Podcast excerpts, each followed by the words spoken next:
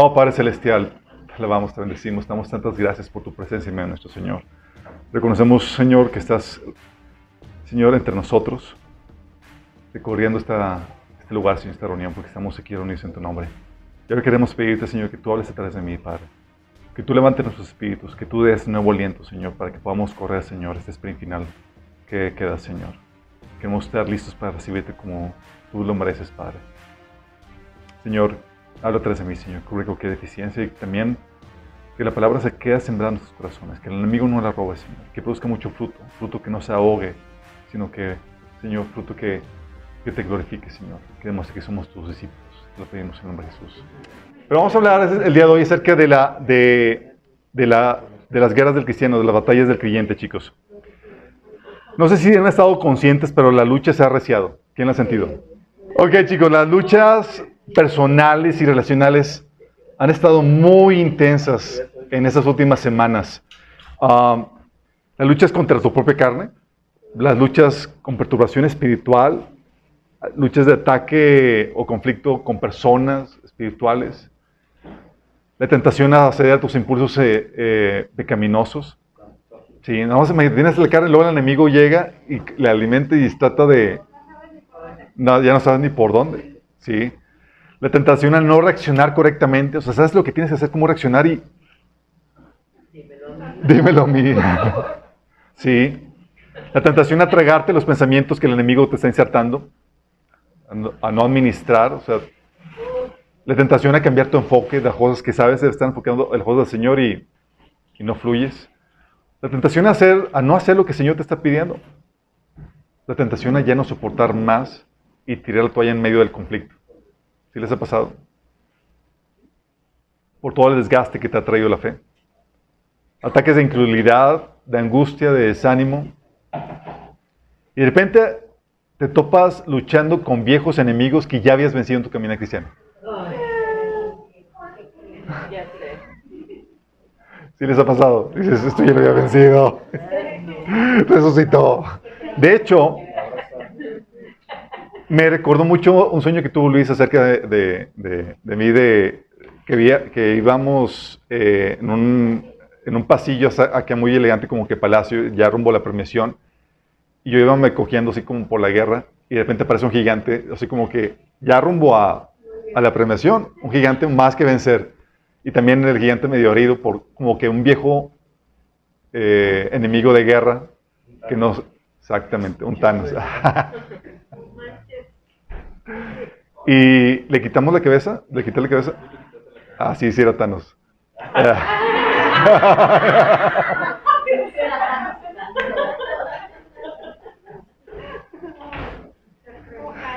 Pero habla, yo pensaba que era, aplicaba algo nada más para mí, pero en las últimas semanas he estado dando cuenta que aplica a muchos de nosotros que han estado viendo el resurgimiento de viejos enemigos que ya habíamos vencido. Y es como que, ¡ay, otra vez! O sea, pues esto ya lo tenía dominado y demás. Y otra vez la batalla. Y hemos tenido llamadas, pláticas en las últimas semanas, donde comentarios de que, oye, la lucha está muy intensa. No uno, no dos, varios. O a veces que me dicen, oye, a veces siento que ya no puedo. O, ¿sabes qué? No voy a poder más. Y las lágrimas porque está la cosa muy intensa. O siento que voy a ceder. Sí, y las lágrimas por los terribles ataques en medio de, del agobio porque parece que ya no vamos a vencer. Y no ha sido uno, dos, tres, ha sido varios de ustedes que han estado viviendo eso. ¿sí? Y algunos no dicen nada. ¿sí? pero se les nota. La cara toda dura, desgastada de la lucha que experimentan desde su trinchera. Se nota, chicos. Sí. ¿Cómo estás, hermano? Bien. Gloria a Dios. Bien. Sí, el, el, lenguaje no verbal es muy notorio, chicos. O sea, no nos ves la cara, te conocemos. Así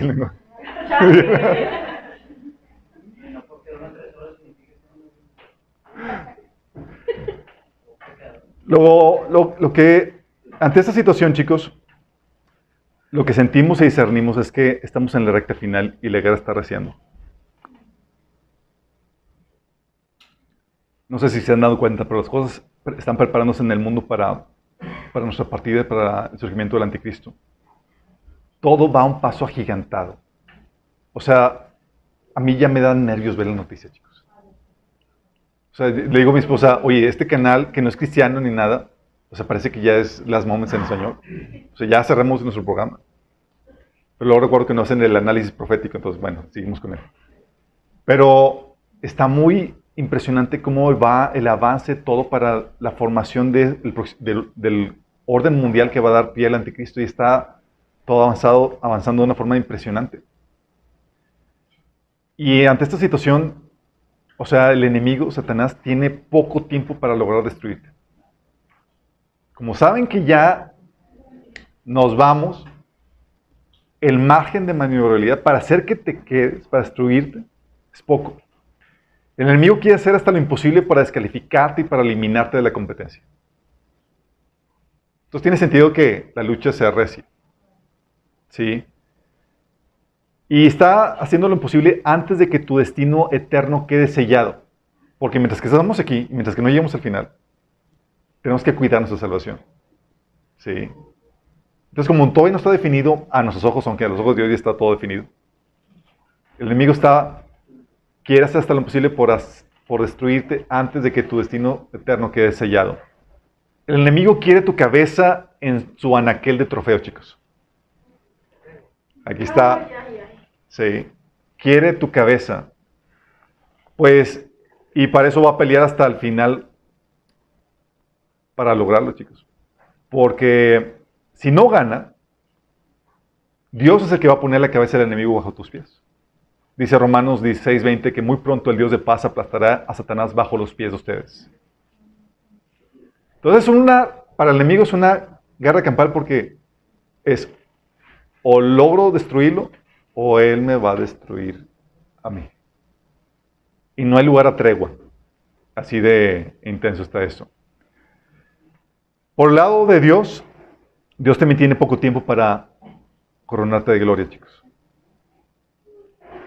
Entonces Satanás está apresurado porque quiere destruirte. Pero Dios también está apresurado porque quiere aumentar la gloria eterna con la cual te vas a quedar. Así que está permitiendo batallas que te van a coronar con más gloria. ¿Por qué?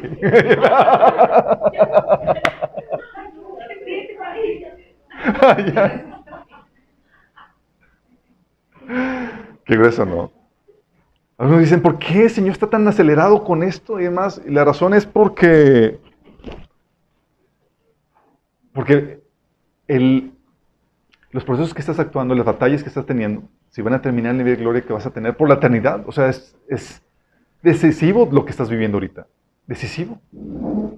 Por eso Pablo decía en 2 Corintios 4, del 16 al 17, por tanto, no, no nos desanimamos, al contrario, aunque, vemos, aunque por fuera nos vamos desgastando, por dentro nos vamos renovando día tras día. Pues los sufrimientos ligeros y efímeros que ahora padecemos producen una gloria eterna que vale muchísimo más que todo sufrimiento.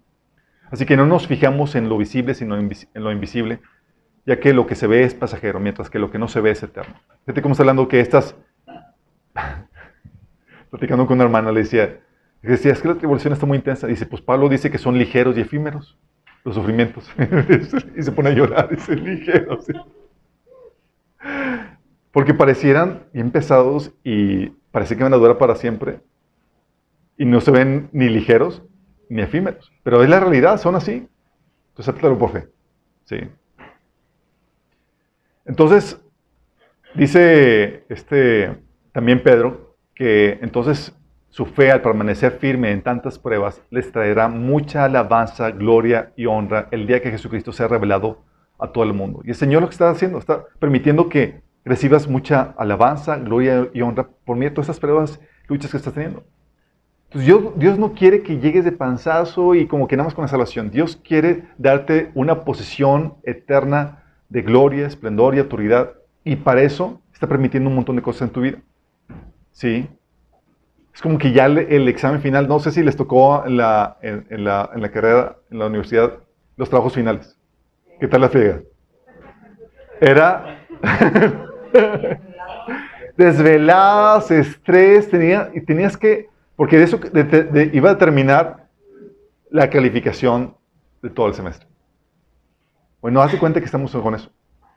Está el desgaste y está la lucha, pero bien intensa. Y es, señor, estás en finales. Sí. Pero bueno, aunque ha estado intensa, hay que aclarar, aún no hemos luchado hasta la sangre. Sí, dice Hebreos 12.4, tratando de animar a los cristianos. Decía, en la lucha que ustedes libran contra el pecado, todavía no han tenido que resistir hasta derramar su sangre. O sea, tranquilo.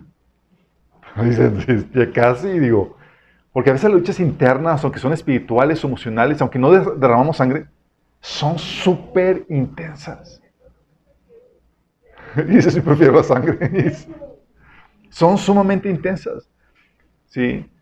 Eh, hay unos que dicen, no, es que la persecución es lo que necesitamos para afinar a la iglesia y demás. Mira, hay perturbaciones tan intensas, hay ataques emocionales tan fuertes, que a veces no requieres nada más. Si sientes que te vas a destrozar. Bueno, quiero recordarte que estamos en la batalla de la fe.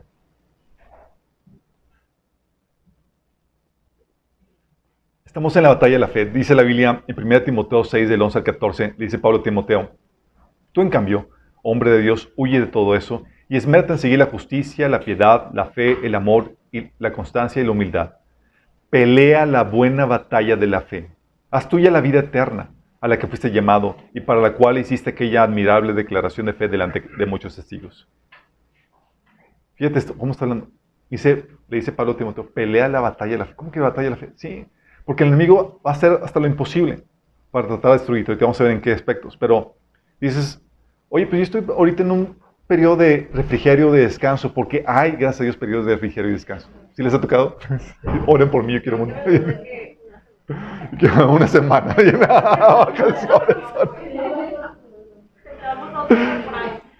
y es cierto, tenemos, de hecho, Gustavo tiene una, una, una acerca de eso, los tiempos de paz, que son simplemente tiempos que Dios te da para que te prepares para la siguiente etapa de guerra. Y todos tenemos tiempos de descanso espiritual que solo son tiempos de eso, de preparación para la siguiente fase de guerra. Pero esta batalla no se acaba sino hasta que se acaba, chicos. Y fuera de los tiempos de descanso y refrigerio que Dios nos da, todo soldado que no pelea o está cautivo o está muerto.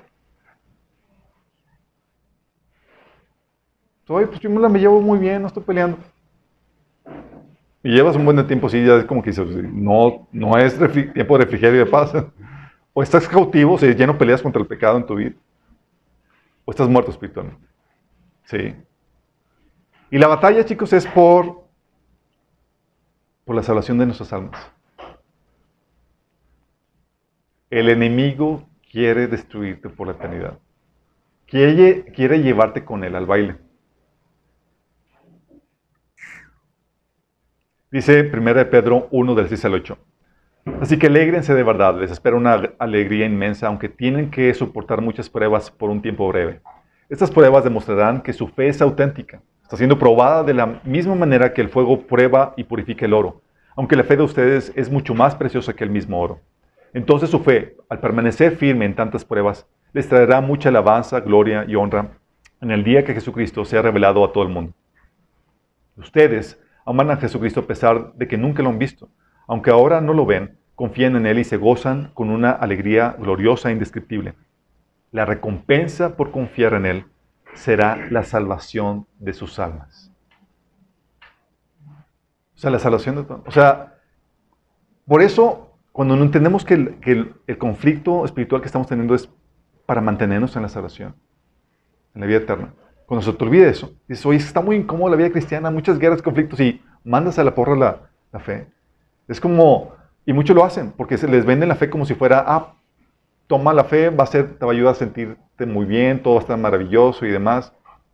Y el ejemplo que ponen es el, las personas que suben a, un avión y que les dan un paracaídas y dicen, mira, llévatelo, te va a hacer el viaje, el trayecto muy amable, muy, muy cómodo, este lo puedes usar como cama, como, como almohada y demás. Y pues obviamente el paracaídas todo bromoso, nada de eso. ¿sí? Entonces lo, termina arrumbando. Pero la persona que decide el paracaídas se le dicen, oye, en un punto del vuelo vas a saltar. Sabes que no se va a deshacer de él porque de eso depende su vida. Y la batalla que estamos librando, todas las incomodidades, todas las luchas que estamos teniendo, por todo el, por que estamos cargando, es porque vamos a saltar. Pero muchos lo rumban, se deshacen de la fe. Muchos retroceden. Dice la Biblia en Mateo 24:10 que en aquel tiempo muchos se apartarán de la fe. Unos a otros se traicionarán y se odiarán. Se van a apartar de la fe. 1 Timoteo 4:1 dice Pablo, ahora bien el Espíritu Santo nos dice claramente que en los últimos tiempos algunos se apartarán de la fe verdadera. Seguirán espíritus engañosos y enseñanzas que provienen de demonios. Gente que se aparta. El enemigo está tras tu alma. Y si te apartas de la fe, bye bye, salvación. Dice 1 Juan 2 del 18 al 19. Queridos hijos, llegó la última hora. Y Juan decía que era la última hora, ¿por qué? Dice, ustedes han oído que el anticristo viene. Y ya han surgido muchos anticristos. Por eso sabemos que la última hora ha llegado. O sea, va a surgir una figura principal que va a ser el anticristo, pero también habla de muchos anticristos. Dice, esas personas salieron de nuestras iglesias, pero en realidad nunca fueron de nosotros. De haber sido así, se habrían quedado con nosotros. Al irse demostraron que no eran parte de nosotros, hablando de personas que apostatan la fe, que dejan de, ser cristianos, ¿sí? que se desvían por doctrinas de demonios, que empiezan a predicar falsas doctrinas y demás. Entonces el enemigo está tras tu alma, quiere llevarte a la perdición juntamente con él. También la batalla es por nuestras recompensas eternas. Dice Jesús, vengo pronto, aférrate lo que tienes para que nadie te quite la corona. O sea, la batalla es, oye, ya no solamente por nuestras almas, también por nuestras recompensas, porque puedes perder tu corona. Y no porque alguien te la pueda robar, chicos. Porque tú la puedes dejar de ganar. Y toda corona que no ganas, es decir, toda buena obra que Dios preparó para ti viene con su recompensa. No existe alguna buena obra que Dios preparó para ti. Esa recompensa que venía con esa buena obra se la dan al que fue más diligente que tú. Qué heavy, ¿verdad? Y muchos se van a quedar sin recompensa. De hecho, 1 Corintios 3, del 2 al, al 15 dice, si alguien construye sobre este fundamento, ya sea con oro, plata y piedras preciosas, o con madera, heno y plata, su obra se mostrará tal cual es, pues el día del juicio lo dejará descubierto. El fuego la dará a conocer y pondrá a prueba la calidad del trabajo de cada uno. Si lo que alguien ha construido permanece, recibirá recompensa. Pero si su obra es consumida por las llamas, él sufrirá pérdida. Será salvo, pero como quien pasa por el fuego. En pocas palabras, de panzazo. O sea, va a haber gente que solamente la salvación, chicos. A Dios recompensas, a Dios gloria, a Dios posición, a Dios estatus, a Dios autoridad que el Señor quería darte. Es date por bien servido que salvaste tu pellejo. De ahí para el real, no tienes nada. Sí. ¿Te acuerdas del siervo inútil que dice Mateo 25 del 25 al 30? Que le dijo al Señor, estuve, tuve miedo y fui y escondí su dinero en la tierra. Mira que tiene lo que es suyo. Pero su Señor le contestó, siervo malo y perezoso. Así que sabías que cosecho donde no siembro y recojo donde no, donde no esparcido. Pues deberías haber depositado mi dinero en el banco para que a mi regreso lo hubiera recibido con intereses. Quítenle las mil monedas y dénselas al que tiene diez mil. Fíjate. Lo que era de él se le da a otro. Porque a, todo el que tiene se le dará más y tendrán abundancia. Al que no tiene se le quitará lo que tiene. Y a ese siervo inútil échenlo afuera, a la oscuridad, donde habrá llanto y rechinar de dientes. Sí, heavy. Entonces hay, gente que no recibe nada y va a estar alejada de la gloriosa presencia de Dios.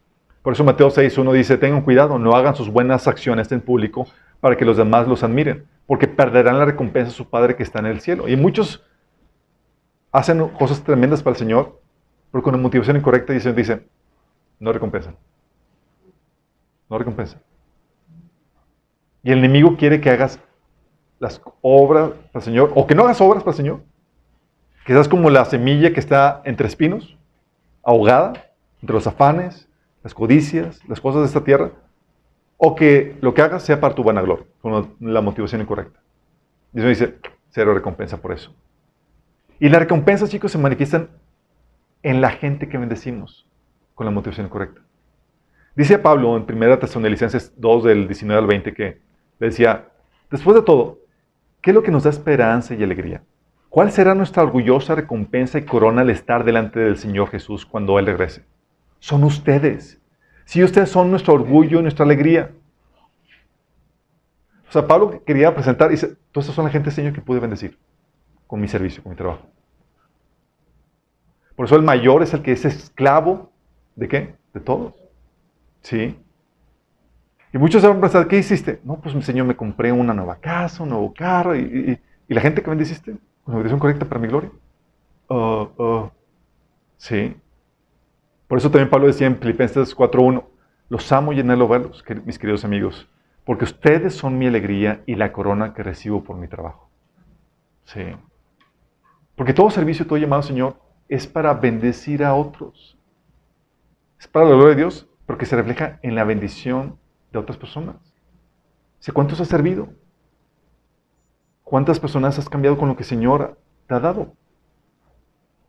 Entonces, chicos, esta batalla está encarnizada y va tras tu alma. Va a ser lo posible. El enemigo puesta que, mira, logro hacer que se quede y que su alma sea destruida. Ese me dio apuesta. Yo apuesto que esa batalla va a ser para mayor gloria. y tú vas, Señor. Tienes mucho fe en mí, Señor. Estamos en el examen final.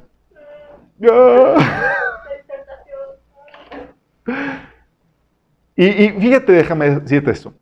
No se trata para muchos de que no sepan qué hacer. No, es nuestro caso como iglesia, chicos. Si algo que el Señor nos ha dado como iglesia es instrucción de saber cómo librar la batalla. O sea, no, estamos en el estatus de que estamos en la guerra y estamos todos ahí perdidos en, no, ya se nos dio una instrucción y es, oh, es tiempo del examen. ¿Sí? Se trata si aplicas o no lo que sabes. Si usas o no lo que aprendiste. ¿Te ha pasado? Las frases, ya sé lo que tengo que hacer, pero no lo quiero hacer. O que se te olvida aplicarlo. Porque si no, tú no sabes, bueno, si no sabes, no hablaremos de ti en esta ocasión. Ese es un tema para, otro, para otra ocasión. Porque lo primero que tienes que hacer es conocer los recursos que Dios te ha dado para poder vencer, o por lo menos saber dónde conseguirlos. Y ustedes saben, y Dios les ha dado los recursos, nos ha dado los recursos para poder vencer la batalla. Y muchos han estado teniendo esas victorias, pero esas victorias implican luchas. ¿Sí? Dices, antes no tenía luchas hasta que empecé a recibir este conocimiento. Pues sí, eras cautivo. ¿Sí? El soldado cautivo no está peleando. Ahora, el que está conquistando su victoria está en una lucha desalmada para poder conquistar para el Señor. Bueno, este es el examen final, chicos. Pero venir al Señor es, el Señor quiere que te gradúes con 10. El enemigo está posando, me lo llevo. El Señor, me lo glorifico.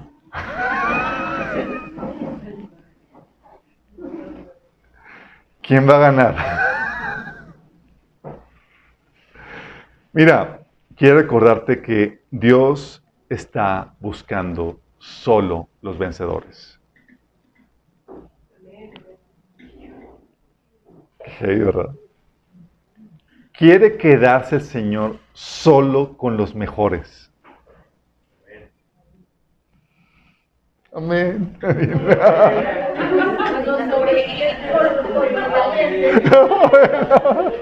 Amén, gloria. Miren, y Jesús nos pone el ejemplo. Él vio su lucha tremendamente y en la recta final la lucha más difícil. Su lucha es someterse a la voluntad de Dios aunque fuera algo doloroso. Iba a pasar por la, por, el, la cruz, el vituperio, además. y Jesús sabía que, Dios podía hacer la redención de otra forma. Y en oración en el Getsemaní Señor, Señor, o sea, para ti esto es posible. O sea, puedes buscar otra forma de hacer esto. ¿Sí? Pásame esta copa. Porque sabía que el Señor está proponiendo tomar una copa amarga de sufrimiento. El Señor le propone eso, dice Lucas 22, del 34 al 44.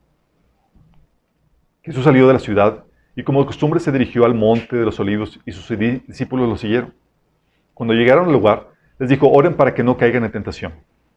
Entonces se, se separó de ellos a una buena distancia, se arrodilló y empezó a orar. Padre, si quieres, no me hagas beber ese trago amargo, pero no se cumpla mi voluntad sino la tuya. ¿Sí les ha pasado los tragos amargos? Señor, ¿cómo líbrame de esto? Y dice, no. Entonces se le apareció un ángel del cielo para fortalecerlo.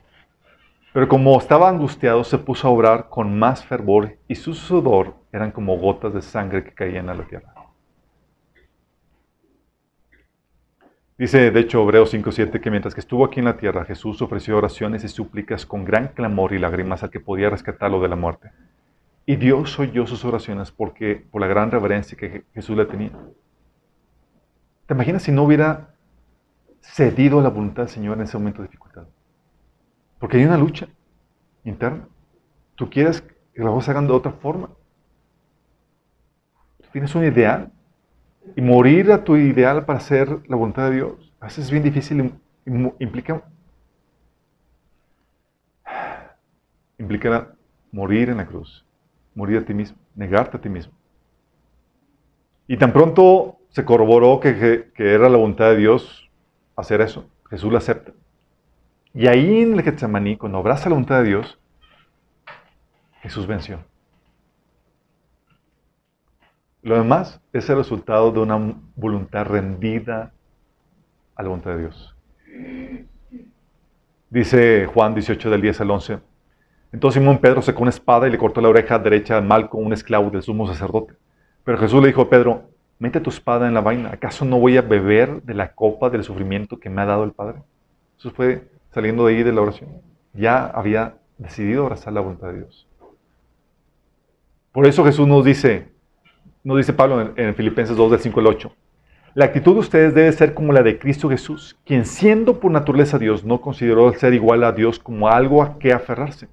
Por el contrario, se rebajó voluntariamente tomando la naturaleza de siervo y haciéndose semejante a los seres humanos. Y al manifestarse como hombre, se humilló a sí mismo y se hizo obediente hasta la muerte y muerte de cruz. Fíjate que es, fue voluntariamente, chicos. ¿Qué pasó eso? Y por su lucha vino su victoria. Dice ahí mismo en Filipenses, por eso Dios lo exaltó hasta lo sumo y le otorgó un nombre que está sobre todo nombre, para que ante el nombre de Jesús se doble toda rodilla en el cielo y en la tierra y debajo de la tierra, y toda lengua confiese que Jesucristo es el Señor para la gloria de Dios Padre. Esa victoria la vemos también en el Apocalipsis cuando eh, Juan en las visiones celestiales ve que nadie podía abrir el rollo que traía, que el rollo que iba a traer los juicios y el reino de Dios a la tierra.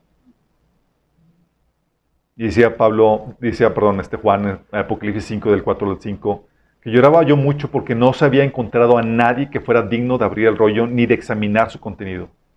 Uno de los ancianos me dijo, deja de llorar que ya León de la tribu de Judá, el rey de David, ha vencido. Él sí puede abrir el rollo y sus siete sellos. Él venció.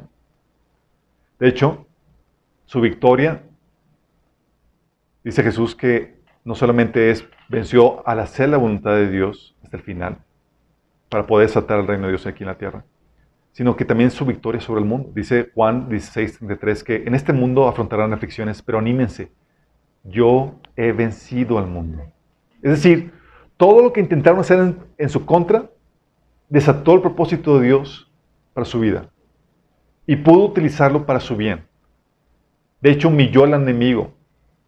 Dice Colosenses 2 del 14 al 15, que él anuló el acta de los, con los cargos que había contra nosotros y la eliminó clavándola en la cruz. De esa manera desarmó a los gobernantes y a las autoridades espirituales los avergonzó públicamente con su victoria sobre ellos en la cruz. todo lo que ellos quisieron hacer contra él se revirtió. Sí. Jesús destruyó al enemigo, todo lo que quiso hacer el enemigo en su contra, lo resultó para su bien, y no permitió que lo que le hicieran, lo que, lo hicieron amargar a su corazón. Ahí en la cruz, Jesús dijo, Padre, perdónalos porque no saben lo que hacen. Salió victorioso, chicos. No dejó que lo que el mundo hizo en su contra lo amargara. Y lo que el enemigo quiso hacer en su contra, lo utilizó para aceptar su propósito. ¿Cuál fue su secreto, chicos? Jesús implementó tres cosas y es algo que deben entender porque vamos a seguir su ejemplo en, este, en esta guerra que estamos viviendo. Uno es la ayuda del cuerpo. ¿Ayuda del cuerpo? Sí. ¿Te das cuenta? En sus momentos de mayor dificultad y debilidad, dice Mateo 26, del 37 al 38, que, que Jesús llevó a Pedro y a los hijos de Zebedeo, Santiago y Juan, y comenzó a afligirse y angustiarse. Y les dijo, mi alma está destrozada de tanta tristeza hasta el punto de la muerte. Quédense aquí y velen conmigo. ¿Qué es eso? Estos chavos se quedan dormidos. O sea, vaya ayuda, valiente ayuda de, que el Señor ahí le brindaron. Pero habla el hecho de Jesús solicitó la ayuda de otros de que, hey, vengan y velen conmigo. Necesito ayuda en oración. ¿Qué es eso, no? Miren, tal vez tú solicites ayuda en oración y tal vez se queden dormidos. O tal vez se les olvide. De hecho, ¿cuál fue? Creo que fue una, ah, sí, fue con las, con las hermanas una de ellas me escribió, me dijo, oye, necesito que me apoyes en oración por, eh, por tal situación. Y yo, por qué ocasión, oré por la otra hermana.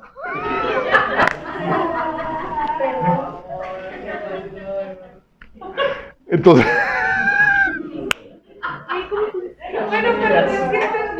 Oye, entonces llega, llega, llega la otra hermana, llega la otra hermana y me, me, platicó una lucha que era similar a la, que, a la por cual oré. Dije, pues qué bueno que me pidiste oración para orar por ti. ¿No te pido oración? Yo no. yo sí, claro, mire que está. Dice, esta es mi hermana. Yo, oh. entonces no oré por tu hermana. oré por ti y se lo necesitaba. Fíjate nada más.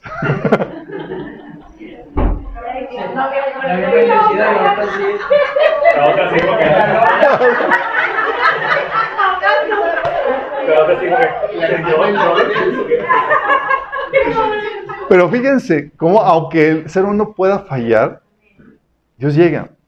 Sí.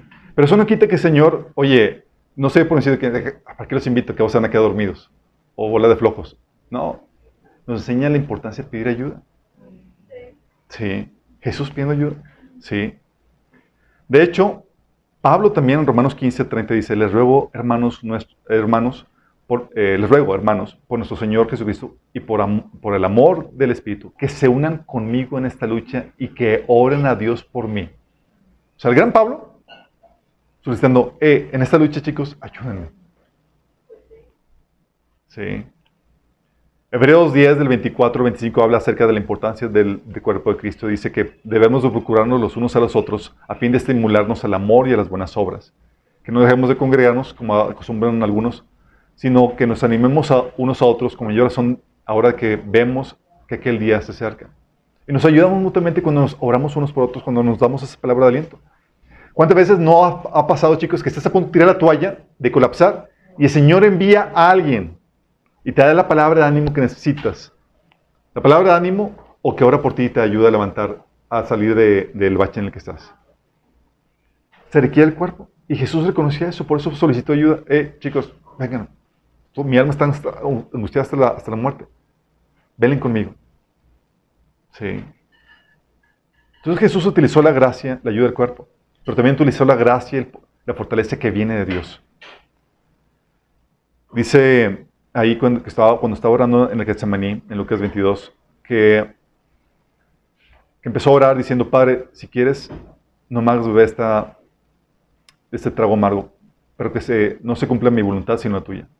Y dice en el versículo 43, entonces se, le apareció un ángel del cielo para fortalecerlo. Cuando ya Jesús está a punto de colapsar, llega el Señor y lo fortalece como con Elías. también le dice, Señor, ya, quitan, no soy mejor que mis antepasados, quítame la vida. Y el Señor le dice, tú que necesitas es una torta, órale. Y le y dormí.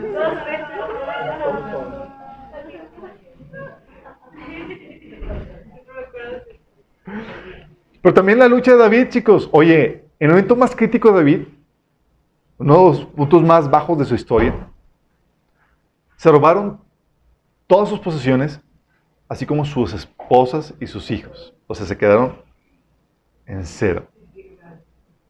En Gilgal, así es. En 1 Samuel 30, del 3 al 8 ves lo que sucedió. Dice que cuando David y sus hombres llegaron, encontraron que la ciudad había sido quemada y que sus esposas e hijos e hijas habían sido llevados cautivos. David y los que estaban con él se pusieron a llorar y a gritar hasta quedarse sin fuerzas. ¿Te imaginas a los hombres de guerra de David? Gritar y llorar hasta que se cansaron de hacerlo. También había, habían caído prisioneros, prisioneras las dos esposas de David, la jezreelita Ahinoam y Abigail, la viuda de Nabal de Carmel. David se alarmó, pues la tropa hablaba de apedrearlo, y es que todos se sentían amargados por la pérdida de sus hijas e, e hijos. Pero cobró ánimo y puso su confianza en el Señor, su Dios. Entonces le dijo al sacerdote Abiatar, hijo de Ahimelech, tráeme el. Tan pronto como Abiatar se lo trajo David, consultó al Señor. ¿Debo perseguir a esta banda? ¿Los voy a alcanzar? Persíguelos, respondió el Señor. Vas a alcanzarlos y rescatarás a los cautivos. Fíjate lo ves. Momento de mayor crisis donde, oye, ya están, solamente te quedaste sin nada. Hablan todos de quitarte la vida por lo amargado y los desechos que están por la pérdida de sus familiares. Y Señor fortalece a David la palabra de ánimo y consuelo. Dice, eh, vas a vencer y vas a rescatar a todos. Señor viene a fortalecerlos. Te da la gracia. Pablo, en medio de su debilidad, en medio de su debilidad decía en 2 Corintios 12, del 8 al 12, que en tres ocasiones distintas le supliqué al Señor que me quitara el aguijón que tenía. Cada vez Él me dijo, mi gracia es todo lo que necesitas. Mi poder actúa mejor en la debilidad. Es increíble, a veces Dios tiene que llevarte a ese punto de debilidad para que se active el poder de Dios. ¿Por qué tiene que ser así? Porque si no es así, te envaneces, piensas que fuiste tú.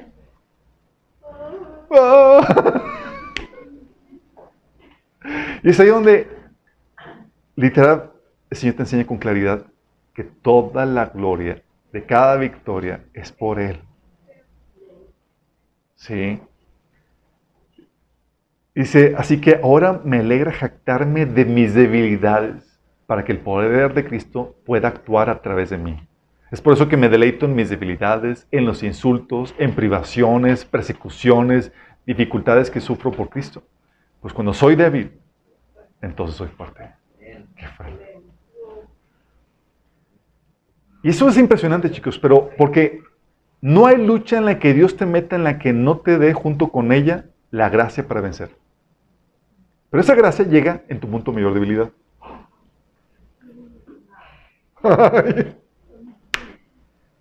Señor, ya estoy a punto de colapsar. Y el Señor, ah, órale, llega. y es de cuando llega. Pero no te dejas solo. Oye, parece que la, la, lucha está, o sea, dices que es más de lo que yo puedo lidiar. Dices, el Señor, de hecho, sí, pues estás, yo estoy contigo, no estás solo. ¿Sí? Con Dios a tu lado tienes todo lo que necesitas. Tu confianza no está en ti, sino en Dios. No en que tienes lo que se requiere, pero en que Dios tiene lo que requieres para hacerte ganar. ¿Sí? Entonces, Jesús aquí, sabiendo que la lucha estaba más sobrepasada sus habilidades y capacidades naturales, acudió a pedir ese poder sobrenatural en oración en el Getsemaní. Sí, por eso el Señor mandó su ángel para fortalecerlo. Órale. En este sprint final, parecía que Jesús ya iba a colapsar, pero el Señor lo fortaleció para que pudiera llevar a cabo la voluntad de Dios. Y la otra cosa que Jesús tenía es que ponía la mirada en la recompensa. la recompensa, dos tipos de recompensas. Uno se refiere a los galardones. Hebreos 12, del 2 al 3 dice que fijemos la mirada en Jesús, el iniciador y perfeccionador de nuestra fe, quien por el gozo que le esperaba, soportó la cruz, menospreciando la vergüenza que ella significaba, y ahora está sentado en la derecha del trono de Dios. Y dice que por el gozo que le esperaba. Así que pues consideren aquel que perseveró frente a tanta posición por parte de los pecadores para que no se cansen ni pierdan el ánimo. Jesús nos da el ejemplo. Pero nota aquí que dice que por el gozo que le esperaba soportó la cruz menospreciando la vergüenza que ello significaba. ¿Qué estaba visualizando, Jesús? La recompensa que iba a obtener. Sí. Sabía que se le iba a dar un nombre que sobre todo nombre. Sabía que el Señor lo iba a coronar de gloria y majestad. Pero no solamente veía el galardón, la recompensa que iba a recibir, sino también los frutos de lo que iba a conseguir por medio de su, de su esfuerzo. Isaías 53, 11 dice que cuando vea todo lo que, lo que se logró mediante su angustia, quedará satisfecho. Y a causa de lo que sufrió, mi siervo justo hará posible que muchos sean contados entre los justos, porque él cargará con todos los pecados de ellos. Qué fuerte. ¿Sabes? En medio de la lucha, algo que nos ha mantenido mi esposa a mí, es visualizar, bueno, de soltero incluso, soltero, el visualizar los frutos de tu llamado, de tu ministerio. Aquellas personas que tú has sido llamado a bendecir, tocar, es lo que te va a ayudar a, levantarte de tus crisis.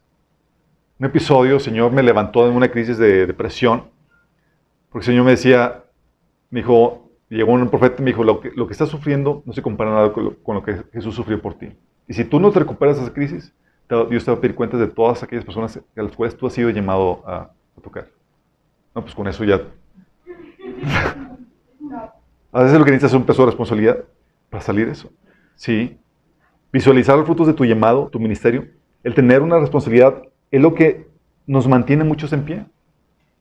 A veces tenemos luchas, mi esposa y yo, además, entre, durante la semana, pero sabemos que tenemos que vencerlas porque vemos la responsabilidad en ustedes. Si, no estamos bien, vamos a afectarnos a todos, nos llevamos a todos de encuentro. De hecho, esa es la razón por la cual muchas mamás no se han suicidado, chicos.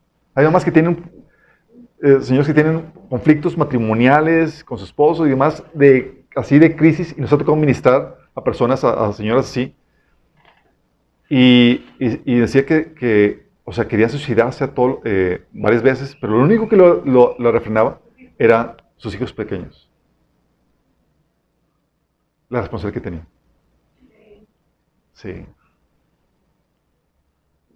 Y es lo que muchos nos, lo que pasa que muchos de nosotros nos mantenemos al pie del cañón asegurando victorias, pues si no vencemos, muchos otros van a ser afectados y los hemos visualizado. Te dices, pues yo no veo quién, con los ojos de la fe, tú sabes que tu llamado va a afectar a otros. De tu éxito viene el depende el bienestar de otras personas. Vamos, imagínate. Tal vez tú no estás consciente, pero sí es. O tres días ya lo estás ejerciendo y los ves. Y eso pone un peso en la carga de ti que ayuda a que te mantengas firme. Porque sabes que dependen de tus victorias, de que venzas, de que no tires la toalla. Qué heavy, ¿verdad? Ese fue el secreto de Jesús. Jesús visualizaba a la gente, si no lo hago, si no tomo el trago amargo, gente va a morir. Todo el mundo. Pero lo mismo pasa con nosotros. ¿Sí? Pablo, Pablo pagaba el precio y decía, es que soy deudor, decía Pablo. Sí, tanto gentil como el judío. Porque él sabía que si no lleva a cabo su ministerio, hay de él.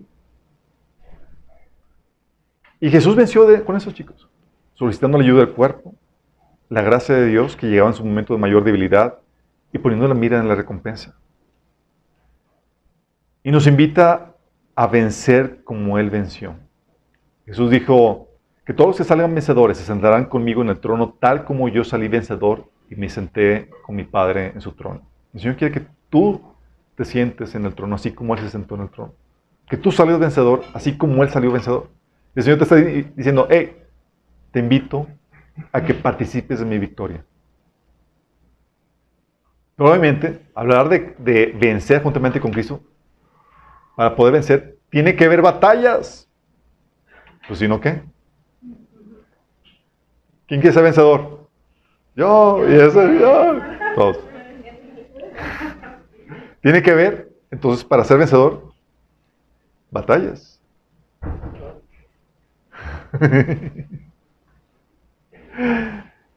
y cada cristiano, cada iglesia tiene una lucha, una, una batalla que vencer. Tú lees la Biblia en las cartas que Jesús envió a las iglesias de Apocalipsis, siete cartas que envió, que dictó a Pablo, digo a este Juan. Y Jesús en todas ellas le dice al que venciere. Terminaba la carta con al que venciere. ¿Por qué? Porque cada iglesia tenía una lucha que vencer. Todas tenían una lucha, chicos. La iglesia de Éfeso, su lucha, tenía que recuperar su primer amor, el cual había perdido. Esa es su lucha, es, ¡ay, cómo me restaura mi corazón a volverme a enamorar a Dios! Ya que en el activismo. O sea, retomar mis tiempos con Dios en medio del activismo y las necesidades imperantes de la iglesia, el ministerio, el trabajo y demás. ¿Cómo ahora vuelvo a enfocar mi corazón a Dios? Buscar la presencia de Dios, luchar por encontrar mis tiempos de refrigerio en su presencia, mis tiempos devocionales, recuperar el enfoque. Esto es una batalla, chicos. ¿Cuántos de quién no han peleado por eso? Sí. Es una lucha eso tremenda. Y su palabra de ánimo. Si vences en esa lucha, a todos los que salgan vencedores les daré del fruto de la vida que está en el paraíso de Dios. Esmirna. Tenía que ser valiente y soportar sin negar la fe la persecución y oposición que se había levantado contra ella, incluso hasta la muerte. Esa es la lucha. No niegues al Señor. Mantente firme en la lucha. No claudiques en medio de la oposición, en medio de la guerra. Tiene que soportar insultos, injurias, traiciones, injusticias, los despojos que sufrimos por causa de la fe. Tiene que sufrir la oposición de sus seres queridos o que respetamos. Sufrir el rechazo. A veces sentimos solos, desanimados, a punto de dar la toalla porque nos sentimos solos contra el mundo por la fe que hemos abrazado. Toda una lucha, chicos, mantener la fe así. Pero las palabras de ánimo a los que venzan en esa lucha, los que salgan vencedores, no sufrirán daño de la segunda muerte. Apocalipsis 2.11. Pérgamo, su lucha. La iglesia de Pérgamo había profanado el templo, la iglesia, tolerando falsos maestros que inducían a la idolatría, es decir, al ocultismo y a la inmoralidad sexual. Pérgamo tenía que luchar para recuperar la santidad y la sana doctrina. Es toda una lucha, chicos. Vencer tu ignorancia para discernir las falsas enseñanzas que, los, que te desvían a prácticas ocultistas o inmorales. Vencer la flojera, la apatía para salir de tu ignorancia. ¿A poco no es toda una lucha avanzando en, en el discipulado? No, lo ves, ay, esto dura una hora cuarenta minutos. Ah. Ah, estos son 28 sesiones.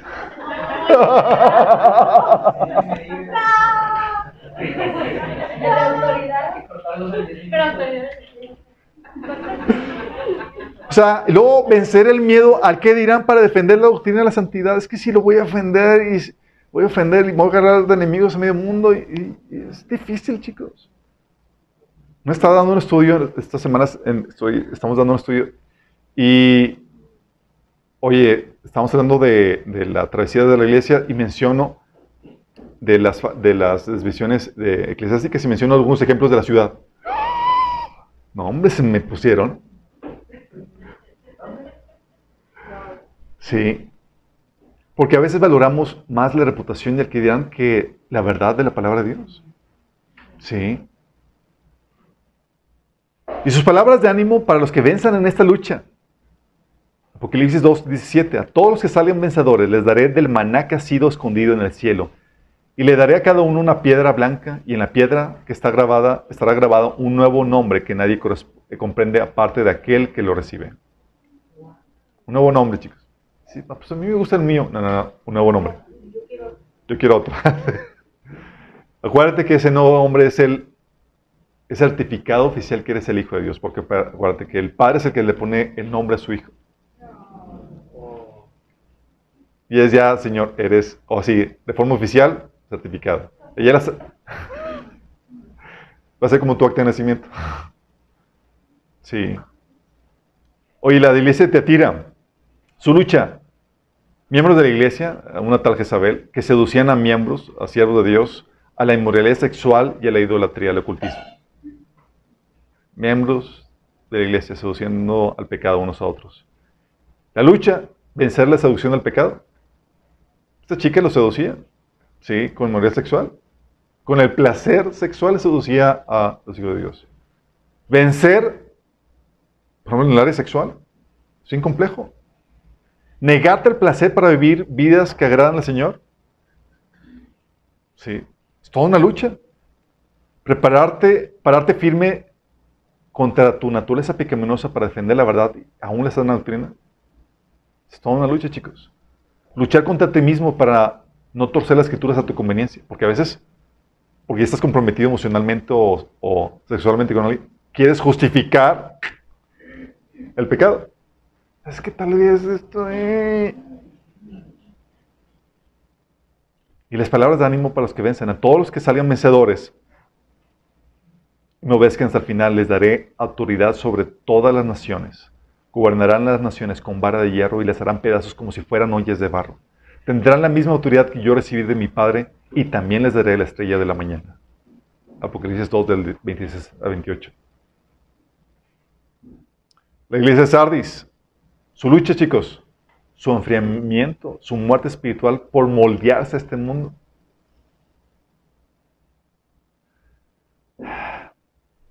Hay cristianos que su mayor lucha es salir de esa frialdad espiritual en la cual se encuentra, esa apatía del cual ha generado. Estar dispuestos a sufrir el desprecio y el rechazo del mundo que, y de cristianos por creer las escrituras. Muchos se han moldeado al mundo porque no quieren sufrir el rechazo del mundo y se tratan de moldear. ¿sí? Y la lucha es, ¿estás dispuesto a sufrir ese rechazo del mundo? ¿Estás dispuesto a despojarte de tu orgullo y reconocer que estás mal? Y volver a lo que creías al principio, como decía, decía Jesús a, la iglesia de Sardis. Está dispuesto a dejar creencias y patrones de pensamiento del mundo para abrazar lo que dice la Biblia, aunque te traiga condenación, vergüenza y oprobio. Volver a buscar a Dios. Esta iglesia de Sardis estaba fría, muerta espiritualmente. Y ha habido cristianos que en su lucha por retomar lo que tenían antes, logran revivir su vida moribunda espiritual. Es una lucha. Las palabras de ánimo a los que venzan. Todos los que salgan vencedores serán vestidos de blanco. Nunca borraré sus nombres del libro de la vida, sino que anunciaré delante de mi Padre, sino que anunciaré delante de mi Padre y de sus ángeles que ellos me pertenecen. La iglesia de Filadelfia, la que el Señor no tenía nada malo que decir, tenía, tenía su lucha, chicos. Su lucha, permanecer, persistir en lo logrado sin retroceder. Dices, oye, pues yo estoy muy bien, yo, o sea, voy muy bien. Bueno, la lucha es mantente. Sí. No sucumbir ante la carne que lucha dentro de ti para desviarte. No sucumbir ante las seducciones y placeres del mundo que buscan desviarte. No claudicar ante los ataques del enemigo. No fiarse, no bajar la guardia, seguir luchando a pesar del desgaste, el cansancio y la oposición. Porque todo lo que has logrado se puede ir a la basura. O sea, tantos años, tantos años guardándote para sucumbir en un momento de tentación, para tirar la toalla. Mantenerte en lo logrado es bien difícil, chicos. Tanto o igual que apenas alcanzar ese nivel de estatus. Mantenerlo es bien difícil. Y la palabra de ánimo, Apocalipsis 3 del 10 en adelante dice, dado que has obedecido mi mandato de perseverar, yo te protegeré del gran tiempo de prueba que vendrá sobre el mundo entero para probar a los que pertenecen a este mundo. Palabra de ánimo. Hey, cuando has permanecido, perseverado, te voy a guardar de lo de prueba que viene sobre el mundo entero. Y a todos los que salgan vencedores, los haré columnas en el templo de mi Dios, y nunca tendrán que salir de ahí. Yo escribiré sobre ellos el nombre de mi Dios, y ellos serán ciudadanos de la ciudad de mi Dios, la nueva Jerusalén que desciende del cielo, y de mi Dios y también escribiré en ellos mi nuevo nombre. El que venciere, chicos. La iglesia de la Odisea, su lucha, ser complaciente por las cosas de esta vida, su lucha, su tibieza y pobreza espiritual. Ah, pues bien. Su mediocridad espiritual, su complacencia por las cosas de este mundo, su desenfoque. Su lucha es vencer la tentación de cambiar el enfoque de Dios por los, de, o de cambiar el enfoque en los afanes, los placeres y riquezas de este mundo a, a Dios. Porque a poco no, chicos. Te levantas y luego, luego te atacan los pendientes, los afanes. Y es, ah, tengo, y el Señor dice, ¿qué pasa? Tengo Es que, espérame, señor, señor, tengo unos pendientes aquí. Es que es algo urgente, pero ahorita... O sea, te levantas tú y se levantan tus pendientes y, y todos los afanes. ¿Sí lo han sentido? Sí. no, estás en sentimiento, Señor, y viene uno. Estás ahí exactamente en tu medida con el Señor y te, tratan de robar la atención de tu Señor. Sí. O sea, las preocupaciones de esta vida, como dice Marcos 14, 19, las preocupaciones de esta vida, el engaño de las riquezas y muchos otros malos deseos entran hasta ahogar la palabra, de modo que no llega a dar fruto. La tibieza. Sí, estás en el Señor, importado, pero hay pobreza espiritual, no hay fruto. Sí. Estás enfocado en los placeres, como decía Santiago 4, del 1 al 4, que más adúlteras, están enfocados en los placeres. La amistad del mundo es enemistad contra, contra Dios. Sí. Vencer eso, chicos. Eso es bien difícil porque a veces te encarrilas y ya lo haces de forma automática. Sí. Las palabras de ánimo a los que vencen en esa lucha es, todos los que salen vencedores se sentarán conmigo en mi trono, tal como yo salí vencedor y me senté con mi Padre en su trono. En general, chicos. Hebreos 12 del 15 al 17 habla de las luchas en general. Dice, dice el autor de Hebreos, asegúrense que nadie deje de alcanzar la gracia de Dios. Cuando habla de que nadie deja de alcanzar la gracia de Dios, así que, se, que pierda salvación, chicos de que ninguna raíz amarga brote y de dificultades y corrompa a muchos. Muchos no vencen en su proceso de sanidad, en sus emociones. Se resintieron, se hirieron y esa amargura dejó que dejaran de alcanzar la gracia de Dios. Es que tal hermanito me hizo esto. No, es que ya no lo quiero ver. Ya no voy a la iglesia porque me hicieron esto. Ok,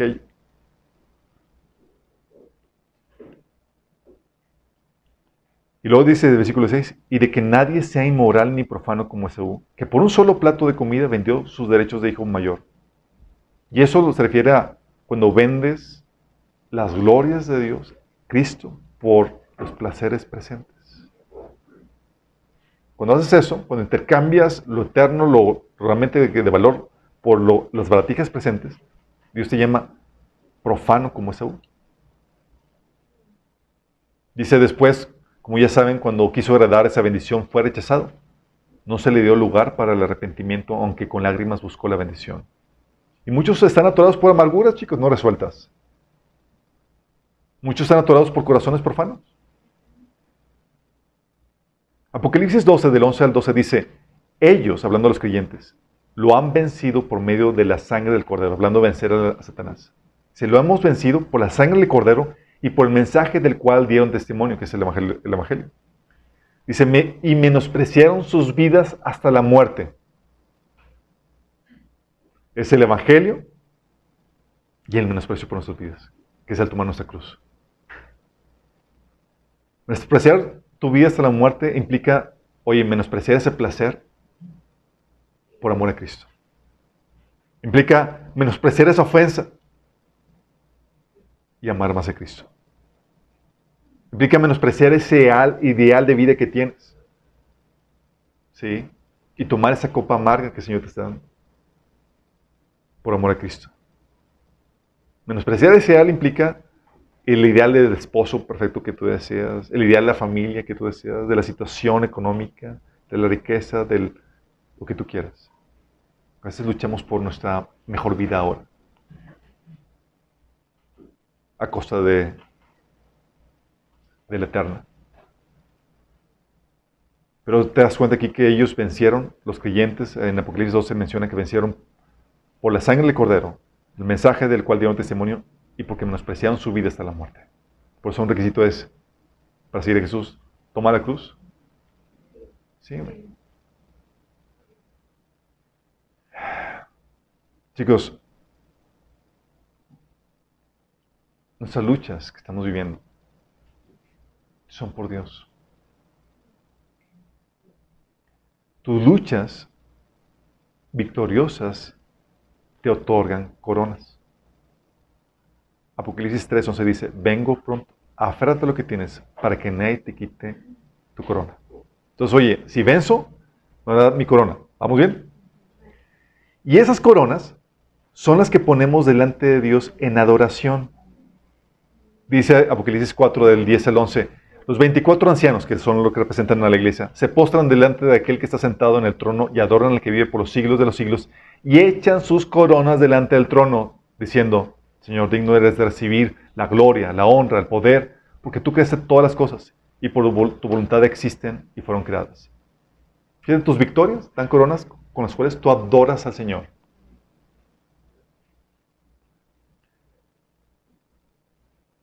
Si no ganas ninguna victoria? Tus luchas muchas veces se pueden poner encarnizadas y sumamente difíciles. Pero una forma de mostrar tu amor y adoración a Dios es venciendo en esa batalla por el Señor, por tu Salvador.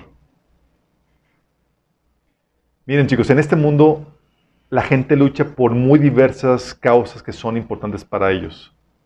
Su nación, su familia, sus negocios, sus sueños. Pero tú peleas por Cristo, por Él y para Él. El Señor te dice, yo soy digno de que pelees por mí. Tú luchas, todas las luchas que tenemos, Jesús es digno de ellas.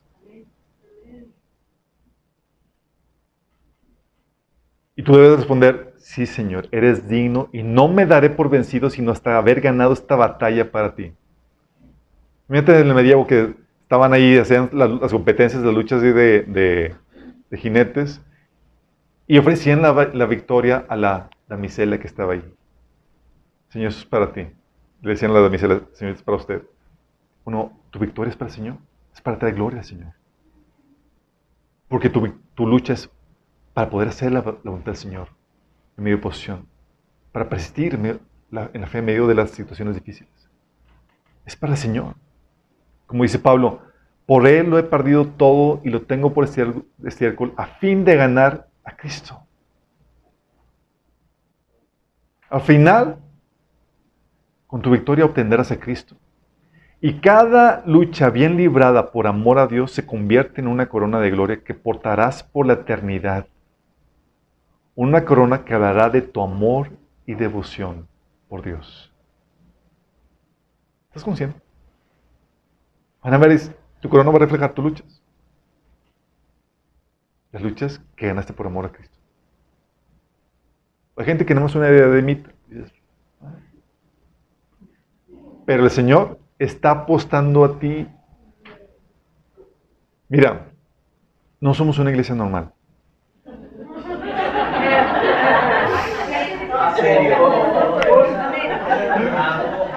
Tenemos nuestra chispa. En el sentido, chicos, de que alguien me comentó, no me acuerdo quién de ustedes dijo, que es que, o sea, llegas a y la lucha está bien intensa en tu camino cristiano. Sí. Pero déjame decirte, Dios, como dicen el dicho, Dios da sus mejores luchas a sus mejores guerreros. Pero déjame aclararte, déjame, déjame aclararte esto. No todos tienen la disposición a prepararse para la batalla espiritual. Y por misericordia, Dios no permite que vengan esas luchas a ellos. Pero tú sabes que esas luchas ya sabes que son para tu gloria. Tú te estás preparando y ahora sí dices, ok, listo, ok, vamos a dejarte esta batalla. ¿Sí? Ya no te trata como un niño chiquito a quien hay que proteger, ya te trata como un valiente guerrero que puede recibir gloria y honra por las batallas que está ganando. Por esa es la diferencia. No todos tienen la misma disposición a aprender y avanzar en la batalla, en la guerra espiritual. ¿Cómo eh, pelear la, guerra en los diferentes frentes y, con todo el recurso que Dios nos ha dado? No todos tienen la disposición. Muchos están cautivos, soldados cautivos, y no hay batallas en sus vidas porque el enemigo los tiene dominado muchas áreas. Pero el Señor dice, yo puesto por tu glorificación. El Señor dice, el enemigo ha apostado por tu perdición, hijo, pero yo puesto por tu glorificación. La lucha es intensa, pero tienes el ejemplo en Jesús. Él venció. Dice el Señor, yo vengo por los vencedores. Yo vengo por los vencedores. Y el Señor quiere que venzas. Sí. Cada victoria que tú das para, por amor al Señor, que tú adquieres, obtienes para el Señor, va a ser esa corona de gloria eterna que vas a tener. Vas a poder, poder presumir. En su rango de posesión, de autoridad que vamos a tener la tierra, en el, cielo, en, el reino, va a ser un reflejo de nuestro amor y devoción por el Señor. Sí. Dice, Señor, ¿por qué tan intenso? Dice, Señor, porque te amo. Sí. Porque te amo. Nuestras luchas son por el Señor. Y Él es digno. Entonces, ¿de qué otra forma tendrías tú la forma de mostrar el amor por tu Señor? Peleando la buena batalla. Solamente peleando la buena batalla. No le puedes, Señor, te amo. Y el Señor, show me. Y Señor pone esas batallas para nuestra gloria. En esas demostramos nuestro amor al Señor. El Señor nos tenga firmes y fieles. Jesús aplicó esto. Sabía que requería la ayuda, no podía solo, requería ayuda del cuerpo. Jesús sabía que requería la gracia de Dios en sus momentos de mayor debilidad. Jesús se convirtió en nuestro modelo seguir, chicos. Y te dejó un modelo para ti. Sí. El Señor quiere que sigamos sus pasos. Quiere que no quites la mirada del galardón. Si se te olvida la recompensa que vas a tener, vas a claudicar. Porque aquí en esta tierra no hay nada que valga la pena todas las luchas que estás viviendo. Pablo dijo, si nuestra esperanza es solamente para este mundo, somos los más dignos de compasión de todo el mundo. Pero al igual que Jesús tiene que poner la mirada en la recompensa eterna. Vamos a ver, voy a presentar delante de mi Señor y quiero ser con manos llenas, con un montón de victorias. De esas victorias, chicos, dependen demasiadas cosas. Tu bienestar, el bienestar de tu familia y de la gente a tu alrededor a quien tú has sido llamado a bendecir. O sea, no es meramente un jueguito. Estás hablando de una historia épica real que va a trascender por la eternidad, donde el bienestar de mucha gente depende de que hagamos bien nuestro trabajo, de que venzamos. Gracias a las victorias que muchos han vencido, chicos, sus familias siguen en la fe y ustedes siguen en la fe. Gracias a las victorias que han tenido, la iglesia no se ha dividido. Gracias a, las luchas que han tenido y que han vencido, personas descarriadas han regresado. Gente ha sido sana, gente ha sido salva. Gracias a tus luchas que has vencido. No dejes de vencer. ¿La lucha ha estado muy intensa? Sí, no estás solo. Bienvenido al club. ¿Se siente el examen final? Sí. El Señor está a punto por venir. El Señor tiene poco tiempo para glorificar. El Señor está apostando eso. Oramos. Amado Padre Celestial, oh Señor, ayúdanos, Señor, en estas luchas. Señor, las batallas que tenemos son demasiadas, Padre, y a veces nos agobian, Señor. A veces sentimos las ganas de tirar la toalla, Señor. Pero te invocamos, Señor, porque sabemos que no podremos vencer nuestras propias fuerzas. Así que no, que necesitamos de tu gracia, de tu poder para poder vencer, Señor. Señor, y conocemos nuestra debilidad, Señor. Y te pedimos que nos ayudes, Señor, a vencer la carne, sus deseos, pecaminosos que acechan contra nuestra alma, Señor. Que nos ayudes a vencer, Señor, el enemigo que a veces nos perturba, Señor, y nos fastidia la vida, Señor. Nos ayudes a vencer el mundo que a veces se tente contra nosotros o trata de ganarnos para seducirnos, Señor. Oh amado Padre Celestial, que podamos ayudarnos unos a otros hasta llegar al final de la carrera, Señor, victoriosos dándote gloria y honra, Señor, con cada lucha vencida, Señor. No permitas que dejemos algún soldado, Señor, herido en el camino, sin ser rescatado. No dejemos, no permita, Señor, que, que nos descuidemos los unos a los otros, sino al contrario, Señor, que nos animemos a que no haya ninguna raíz de amargura, Señor, que, que nos atore, Señor. Que no haya ningún corazón profano que se aparte de ti, Señor. Que podamos ser como esas iglesias, Señor. Que consiguen todo lo que tú prometiste, Señor, a los que vencen. Ayúdanos, Señor, en esta lucha. Te lo pedimos, Señor, en Jesús.